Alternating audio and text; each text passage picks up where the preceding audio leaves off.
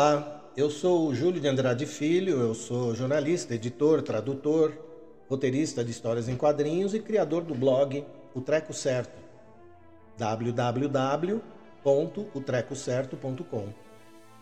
Hoje nós vamos conversar sobre a cidade encantada de Jericoacoara, um relato que foi adaptado das lendas da região. Mas antes de falar sobre a lenda da cidade encantada de Jericoacoara, eu queria falar um pouquinho sobre essa praia, que é a favorita dos turistas e de muitas celebridades. A música que você está ouvindo ao fundo se chama Vida em Jeri.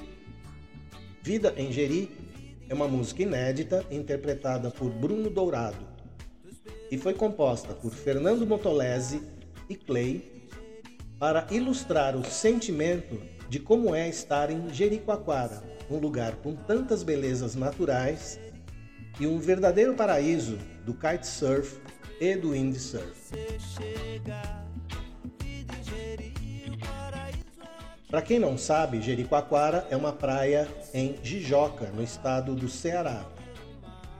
E esse termo Jericoacoara é derivado de alguns termos da língua tupi e significa toca das tartarugas marinhas. E é uma junção dos termos do tupi jurucuá, tartaruga marinha, e coara, toca.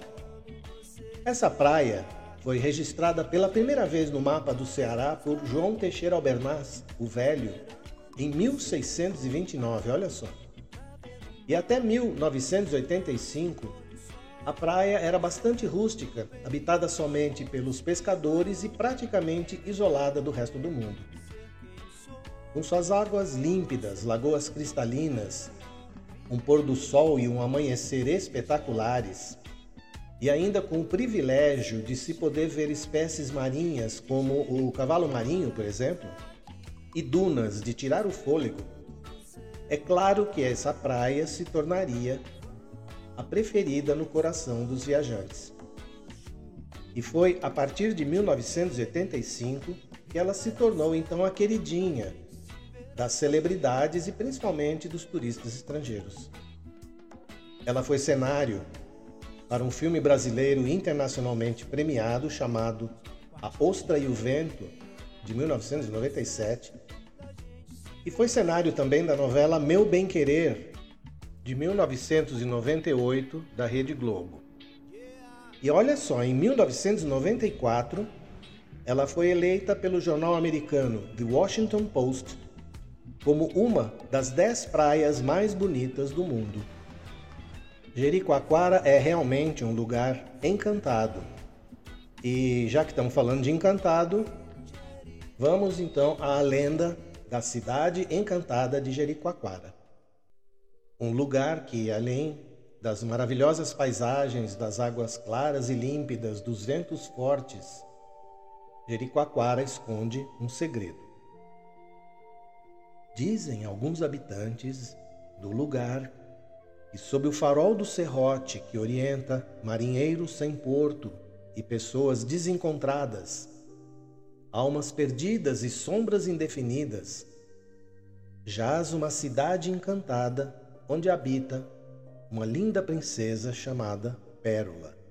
Na orla da praia, quando a maré está muito baixa, existe uma furna que hoje eles chamam de pedra furada, onde brotam pedras e mais pedras, desde as mais pontiagudas até as mais escorregadias. E na pedra furada, quando a maré está baixa, a gente encontra um vão muito estreito e só pode ser explorado de gatinhas. Mesmo que alguém consiga atravessar aquele longo corredor todo incrustado de pedras, irá se deparar mais à frente com um problemão. Existe um enorme portão de ferro que está sempre fechado.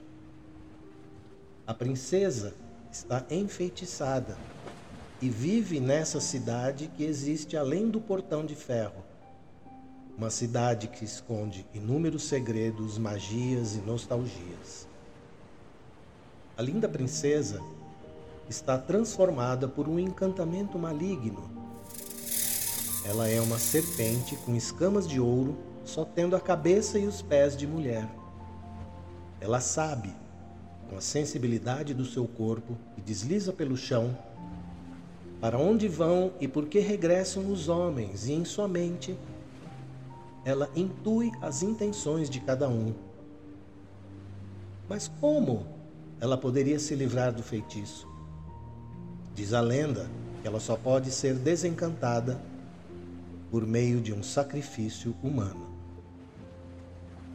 No dia em que alguém se imolar perto do portão, vai se abrir a entrada desse reino maravilhoso e com sangue nas mãos, o herói deverá fazer uma cruz no dorso da serpente e então se quebrará para sempre a terrível maldição. E vai ressurgir a princesa em toda a sua beleza, que é equiparada às das deusas imortais. E por consequência, todos os tesouros e a cidade encantada irão emergir e resplandecer em toda a sua riqueza.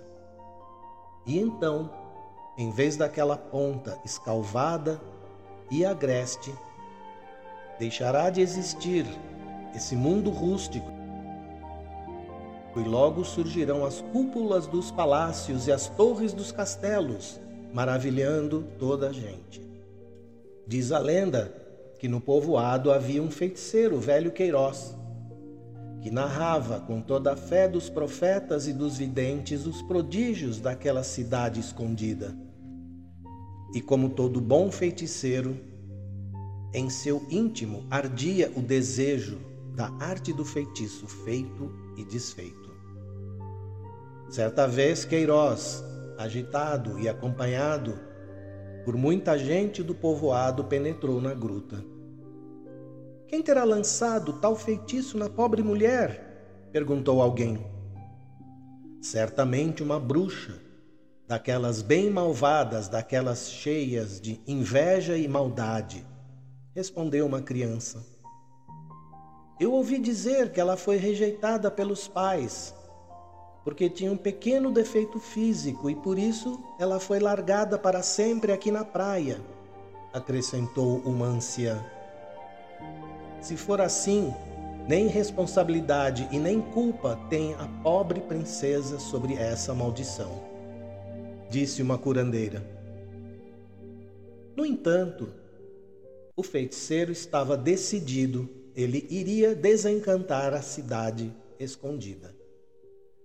Estavam todos em frente ao portão e eis que surge a princesa, na sua forma de serpente, esperando o desencanto. Dizem as pessoas que se ouviram cantos de galos, trinados de passarinhos, berros de carneiros, estranhos gemidos, ecoando daquela cidade sepultada. O velho mágico, entretanto, nada pôde fazer, porque naquele momento ninguém quis se prestar ao sacrifício. Todos queriam sobreviver, por isso ninguém se ofereceu ao sacrifício. E por qual motivo? Naturalmente, alguns homens queriam continuar vivos para se casar com a princesa.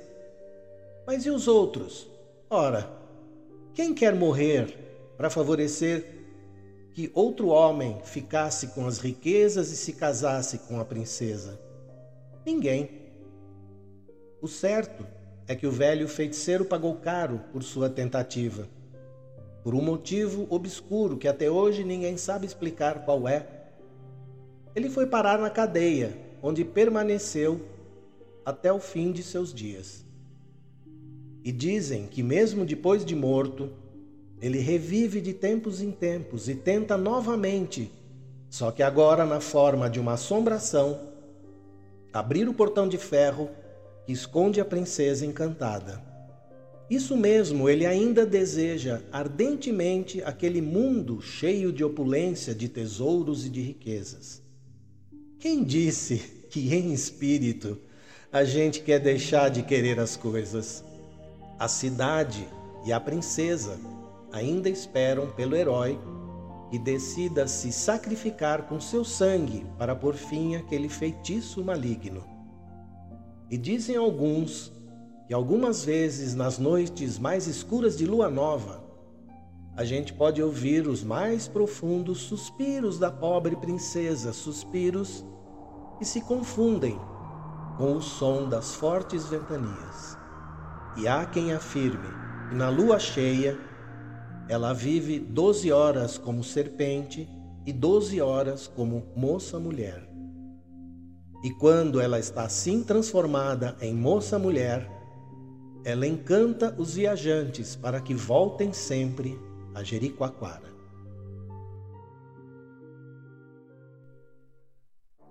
E você, teria coragem de se sacrificar para libertar a linda princesa? Era isso que eu tinha para contar hoje. Deixe seu like no nosso Instagram, o Treco Certo Podcast. Comente, compartilhe, salve e nos siga aqui. E se tiver sugestões, pode nos enviar pelo direct de nosso Instagram, o Treco Certo Podcast, ou pela nossa página no Facebook, Birigo e Júlio, o Treco Certo Podcast. Muito obrigado, um grande abraço e até a próxima.